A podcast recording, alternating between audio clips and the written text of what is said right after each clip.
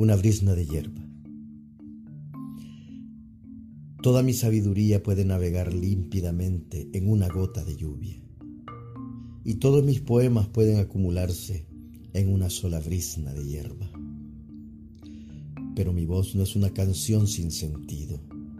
Y mis manos no edifican templos ni ciudades con la arcilla destinada al alfarero. Y mis ojos no le quitan el color a la rosa para entregarlo vanamente al deseo.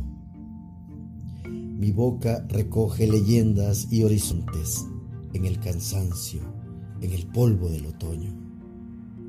Y nombra las cosas que esperan un nombre con el destino sonoro de la sangre y la sonrisa. Mi vida es pequeña como el primer recuerdo de un niño. Nunca se apresura en la tormenta pero siempre llega un poco más allá de mi sombra. Saúl Ibargoyen.